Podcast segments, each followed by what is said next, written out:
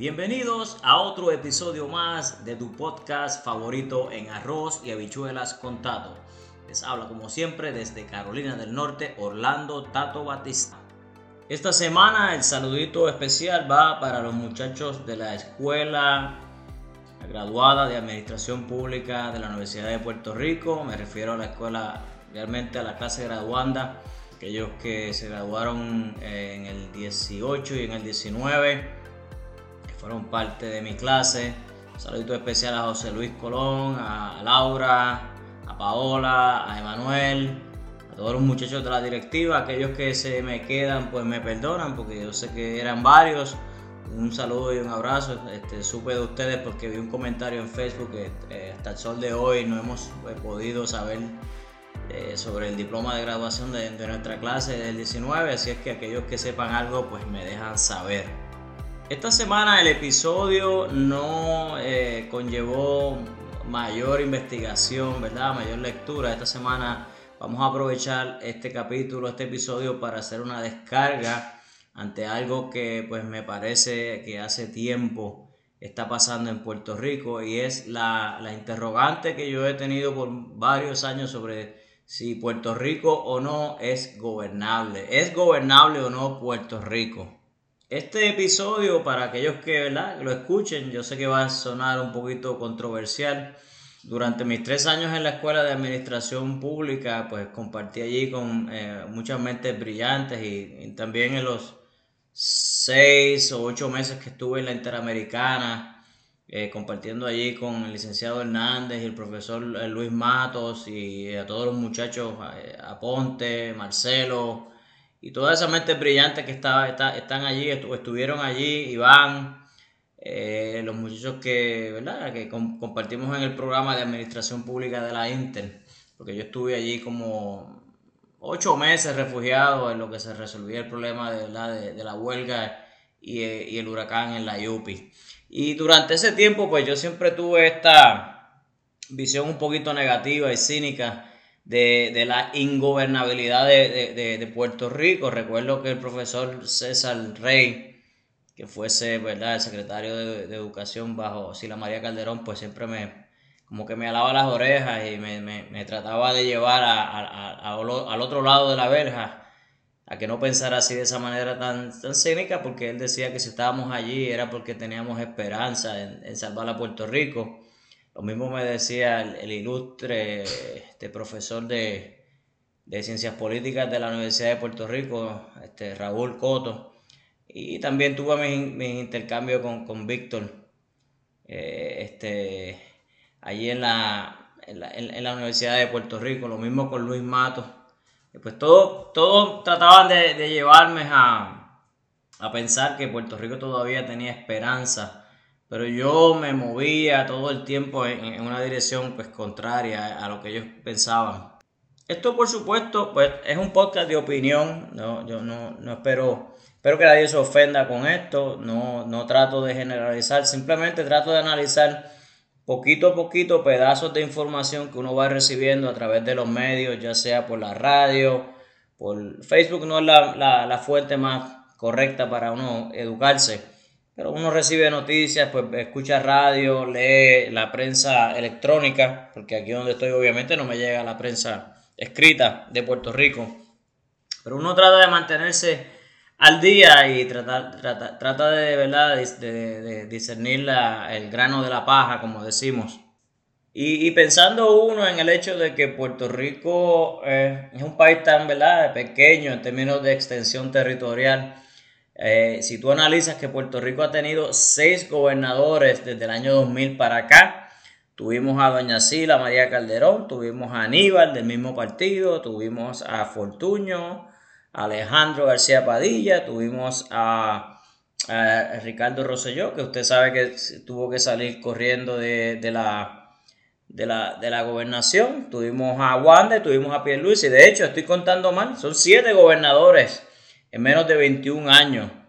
O sea, que si usted me dice a mí que, nadie en Puerto Rico ha podido revalidar luego aquellos que no fueron, ¿verdad?, despedidos y expulsados de la fortaleza, que no pudieron revalidar, que se quedaron con ese sueño de, correr para un segundo término Porque algunos, de, algunos de ellos ni siquiera pudieron hacerlo, decidieron hacerlo, como, como la decidió no correr. Y este, el mismo caso fue Alejandro. Ellos, ellos, me imagino yo, asumo que analizaron su situación en términos de eh, posibilidad electoral y decidieron, pues mira, no voy a correr, voy a dejar que alguien más corra porque yo no veo la posibilidad de poder ganar. Y este, ¿cómo, ¿cómo explicarnos eso? O sea, el último gobernador de dos términos en Puerto Rico fue Pedro Rosselló. Así es que eh, eso nos va dando de entrada una antesala a lo difícil que se hace gobernar la isla de Puerto Rico y a su gente. Hace ya varios años el, el difunto gobernador de Puerto Rico, Rafael Hernández Colón, expresó un momento que Puerto Rico era un país ingobernable. Pero, ¿por qué lo digo yo? ¿Por qué yo afirmo eso? Bueno, vamos a empezar. Vamos a empezar eh, caso a caso. Hace unos días eh, surgió, nos llegó la noticia de que en una finca por allá, por eh, Sidra, a altas horas de la noche, pues había un lo que, lo que llamamos por acá un bacanal, este, gente fiestando, eran altas horas de la madrugada en obvia violación, en crasa violación y obvia violación a los, los estatutos que se han establecido por salubridad, ¿verdad? Con la situación del COVID. Había gente bebiendo, bailando, comiendo en una finca por allá en, Sidra, eh, una supuesta hacienda en Madrigal y, y la forma en que recibieron a los a los, ¿verdad? los miembros de la autoridad, del Departamento de Salud y a la policía fue a tiros. A alguien se le ocurrió que vamos a empezar a, tirotear al aire para que la gente corra y pues el, dueño no apareció todavía, no sé si lo están buscando todavía, porque esa es otra, esa otra particularidad que tenemos los puertorriqueños, que se nos hace bien difícil afrontar y enfrentar las, las cosas ¿verdad? de frente. Este, es bien común darle un golpe a un gato, a un perro, a un ser humano con un vehículo y seguir, con, seguir para adelante porque pues aquí no pasó nada, yo no quiero enfrentar mi responsabilidad. O sea que somos bien prestos para violar la ley y a la hora de enfrentarla como que el valor se nos desaparece. Sabemos también que esta no es la primera ni va a ser la última. Eh, hace unos meses se registró en Puerto Rico una actividad por allá por Morovi, donde habían cientos de jóvenes que, y muchos de ellos habían venido habían llegado a Puerto Rico ¿verdad? De, viaje, eran extranjeros, norteamericanos en su mayoría, y sin mascarilla, bailando, eh, como decimos en Puerto Rico, el pariseo, ese anglicismo forzoso que ya es parte de, nuestra, nuestro léxico pueblerino. Pues no se nos hace muy difícil violar las leyes y los estatutos que el gobierno ¿verdad? trata de imponernos para protegernos a nosotros mismos. Aquellos que somos de campo, pues sabemos lo, la particularidad que tienen estas cabalgatas que últimamente no se han visto por esto del COVID, pero antes del COVID, este, si usted se encontraba con una cabalgata de esta, pues prepárese, porque usted podía estar media hora, 40 minutos para tratar de salir de la, de la dichosa cabalgata. Entiendo yo que, ¿verdad? Eh, a la gente que le gusta esto, pues no hay, yo no tengo problema con ellos. Este, es algo bien, una actividad que une a la gente y es algo bien, bien folclórico, bien tradicional, algo bien de nosotros los puertorriqueños, pero usted sabe las cosas que se dan ahí, lo mismo con las cabalgatas estas de Fortrack, de motoras, donde pues las personas simplemente no les importa si ellos obstruyen el tránsito, a ellos no les importa si le dan un golpe a un carro, a ellos no les importa nada, porque la carretera es de ellos y no me importa lo que haga el gobierno y es, bien difícil encontrar a usted agentes del orden público en medio de esas situaciones para, ¿verdad? para, para tratar de imponer el, orden y la seguridad del resto de la población. Hemos visto también como eh, ya se hace bien fácil y bien común que los, ¿verdad? los, bandidos, los, criminales en, en Puerto Rico, no se escondan de la policía. Si la policía viene, yo saco mi AK-47, saco mi AR-15, saco mi 40, saco mi 9 o lo, que tenga y vámonos por encima. Y es a, tiro limpio con la policía, estilo, ¿verdad? El viejo oeste americano. Ya eso de, que yo me le escondo a la policía y no, me le, no, le quiero eh, no me quiero enfrentar con la policía, ya eso se acabó. Vimos hace poco que un, un mozalbete pues acabó con la vida de tres servidores públicos en, en la Valdoriotti hace unos, unas semanas atrás y perdimos lamentablemente a tres buenos servidores públicos de policías puertorriqueños. Tristemente eso se ha vuelto la, realidad, eh, parte de nuestro diario vivir. Eh, ya, ya se le perdió el miedo a la autoridad. Moviéndonos a, otra área, usted sabe la facilidad con que bueno, los puertorriqueños le, no les molesta colarse en una fila o hacerse el bobo y, usted está en una fila, ya sea en el gobierno, para vacunarse, para, lo que sea, en un juego de béisbol, y, usted ve que las otras personas se le acercan y se le acercan y, y, como si en su cara, como si no importara, mira, este, pues párate por ahí y, yo llegué tarde, pero no quiero esperar, no quiero ir a, a la parte de atrás de la fila. Eso es algo bien común en Puerto Rico.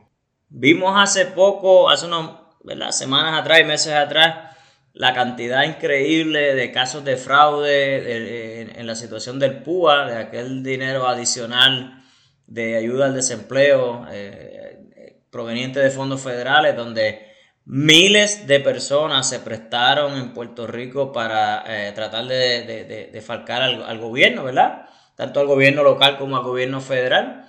Entre esos miles de, personas, pues estaban no solamente civiles, habían empleados de gobierno, eh, vimos hace poco una noticia de personas en, un municipio, el municipio de Lajas, que alegadamente estando trabajando y en nómina y cobrando, pues se atrevieron a solicitar los fondos del PUA, la ayuda extra de desempleo. Escuchamos a personas en Puerto Rico como al recientemente designado este señor Manolo Sidre, que fue designado a ser el nuevo este, secretario de Desarrollo Económico de que en Puerto Rico hay demasiado, van a haber demasiados fondos para la reconstrucción de Puerto Rico, pero no hay mano de obra porque la gente no quiere trabajar. Y usted dirá, bueno, claro, eh, nadie quiere trabajar construcción hacia 7.50 a la hora, porque aquellos que pues, la, hemos trabajado un poquito el cemento y un poquito la construcción, sabemos que eso es un trabajo bien, eh, bien demandante físicamente y, y, trabajar bajo el sol, pues eh, eso no le gusta a mucha gente pero no, aparentemente en Puerto Rico no hay la mano de obra necesaria cuando empiece a fluir todo ese dinero federal para empezar a arreglar todos todos esos puentes, todas esas carreteras, toda esa infraestructura de, eléctrica que hay que arreglar. Eh, en Puerto Rico faltan letreros y, a, doquier en, toda la isla. Entonces nos preguntamos por qué es que van a, van a empezar a llegar gente de Estados Unidos a trabajar a Puerto Rico porque es que la verdad es que mucha gente en Puerto Rico no quiere trabajar. Si nos movemos al, fiasco ¿verdad? que hubo en, durante las primarias del año pasado, que, hubo que cancelarlas y atrasarlas una semana porque la Comisión Estatal de Elecciones no fue capaz de, repartir las boletas al tiempo y, y jamás eso se había visto en Puerto Rico. Luego llegan las elecciones y por varios días no supimos realmente quién había sido el gobernador, quién había sido el electo, el alcalde de San Juan. Hasta el, hasta el sol de hoy todavía hay, hay disputas en los tribunales eh, por esa, ¿verdad? Poltrona municipal. Por allá hay un municipio por el sur de, por el suroeste, por Huánica, que un candidato writing o de denominación directa pues eh, reclama que ganó, pero entonces juramenta el que el, candidato popular, yo no sé cómo, sin haber sido certificado completamente, oficialmente. Y luego de más de tres meses, todavía la gente de Guárica no sabe quién va a ser su alcalde.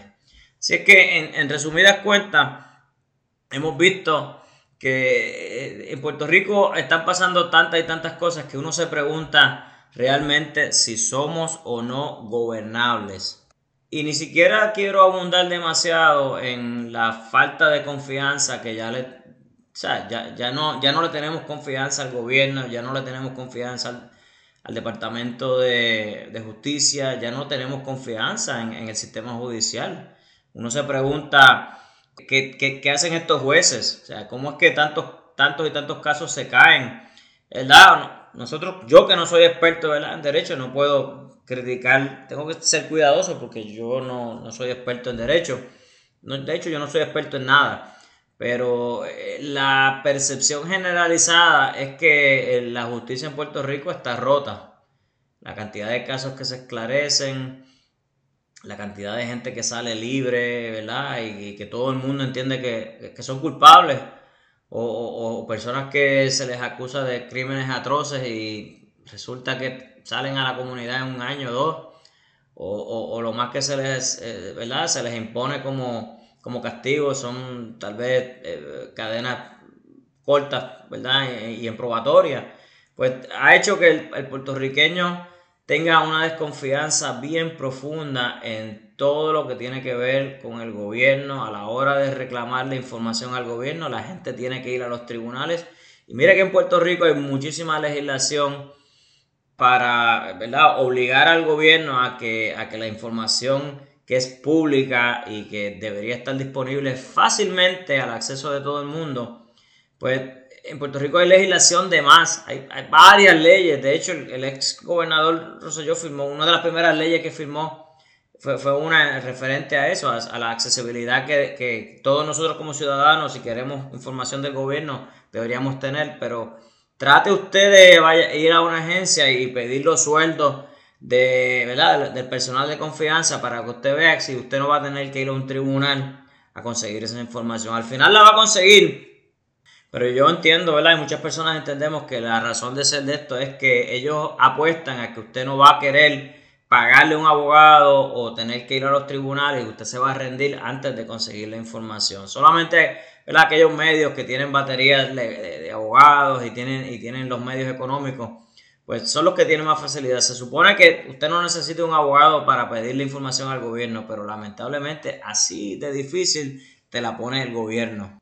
Estaba viendo yo un, artículo viejito en el vocero, en la, edición digital del vocero, de hace, ¿verdad? Casi, diría yo, año y medio o más, de junio del 2018, donde el, ¿verdad? el catedrático de la Universidad de Puerto Rico, José M. Saldaña, nos habla de que en un artículo muy, muy interesante, se lo voy a recomendar, se llama Con nuestras actitudes será difícil salir de la actual crisis. Es viejito, pero es bien profundo y él habla sobre eh, la diferencia de nosotros, el, país de Puerto Rico, con otros países y otros países han podido desarrollarse con una extensión territorial similar a la de nosotros, con, ¿verdad? con pocos recursos naturales y pocos recursos en cuanto a cantidad de, ¿verdad? de millones de habitantes. Pero países como Japón, Suiza, eh, Singapur, pues han podido desarrollarse y países que son tan jóvenes o más jóvenes que Puerto Rico, porque Nueva Zelanda es más joven que Puerto Rico, apenas tiene 150 años. Puerto Rico tiene más de 500 años de historia y sabe, y usted me va a decir, ah, bueno, nuestra condición colonial, sí, yara, yara, yara. Hay otras colonias que, han sabido desarrollarse. Y, en, el artículo él enumera una serie de factores que yo me pregunto si deberían ser parte del currículo de la enseñanza de todos los niños en Puerto Rico. Él habla sobre la actitud de las personas, que esa, esa sería la diferencia, y esa es la diferencia, de que a menos que enfaticemos en nuestra cultura, en la enseñanza a nuestros niños, factores como la moral, como principio básico, el orden y la limpieza, la honradez, en todo lo que estamos haciendo, la puntualidad que es tan importante, el sentido de responsabilidad, el deseo de superación, el respeto a las leyes y a los reglamentos, el respeto por el derecho de los demás, su amor al trabajo y su, y su, afán por el ahorro y la, y la inversión. Estos 10 factores que él enumera son tan trascendentales y deberían ser parte de, la, de lo que todos los padres eh, y abuelos en, Puerto Rico y en todas partes del mundo, pero lo que me preocupa es Puerto Rico, eh, le enseñásemos a nuestros hijos y a nuestros estudiantes. Sé que sueno, ¿verdad? Negativo, pesimista o cínico, no es mi intención, yo creo que yo hablo de manera realista, esta es mi percepción, esta es mi visión, no creo que todo esté perdido, pero creo que hay mucho trabajo que hacer y va a tomar mucho, siempre he dicho que vamos a tener que sacrificar una generación en particular, un grupo de personas, ¿verdad? Una, eh, qué sé yo, una generación de 20 años y decir, pues mira, de aquí para adelante estos niños que van a empezar a nacer son los que vamos a empezar a, preparar para el futuro. Ya los que, los, que, los que pasaron, pues pasaron, lamentablemente. Nadie es indispensable, pero eh, tenemos que empezar a hacer planes de país a 20, a 25 años. Lamentablemente sabemos que toda la, la, gente que llega al gobierno y, todos los gobernadores que llegan a, la fortaleza pues traen un plan a cuatro a, tres años realmente, porque el último año lo cogen para, para tratar de ser reelecto. Pero en Puerto Rico se dejaron de hacer planes a 20 años y a 25 años hace tiempo. Ya voy a empezar a despedirme, no sin antes agradecerle a todos ustedes por su audiencia. Recuerden que pueden escuchar el podcast de En Arroz y Habichuelas con Tato a través de la plataforma de Anchor y Spotify. Bájelo, eh, suscríbase y compártalo por favor. Este, si le agrada, escríbanos a Facebook, a la página de Arroz y Habichuelas con Tato. Eh, agradecidos una semana más por su audiencia eh, y espero que les haya agradado el descargue de Tato a través del podcast. Así es que hasta la semana que viene, esto ha sido todo, esto ha sido otro episodio más de En Arroz y Habichuelas con Tato.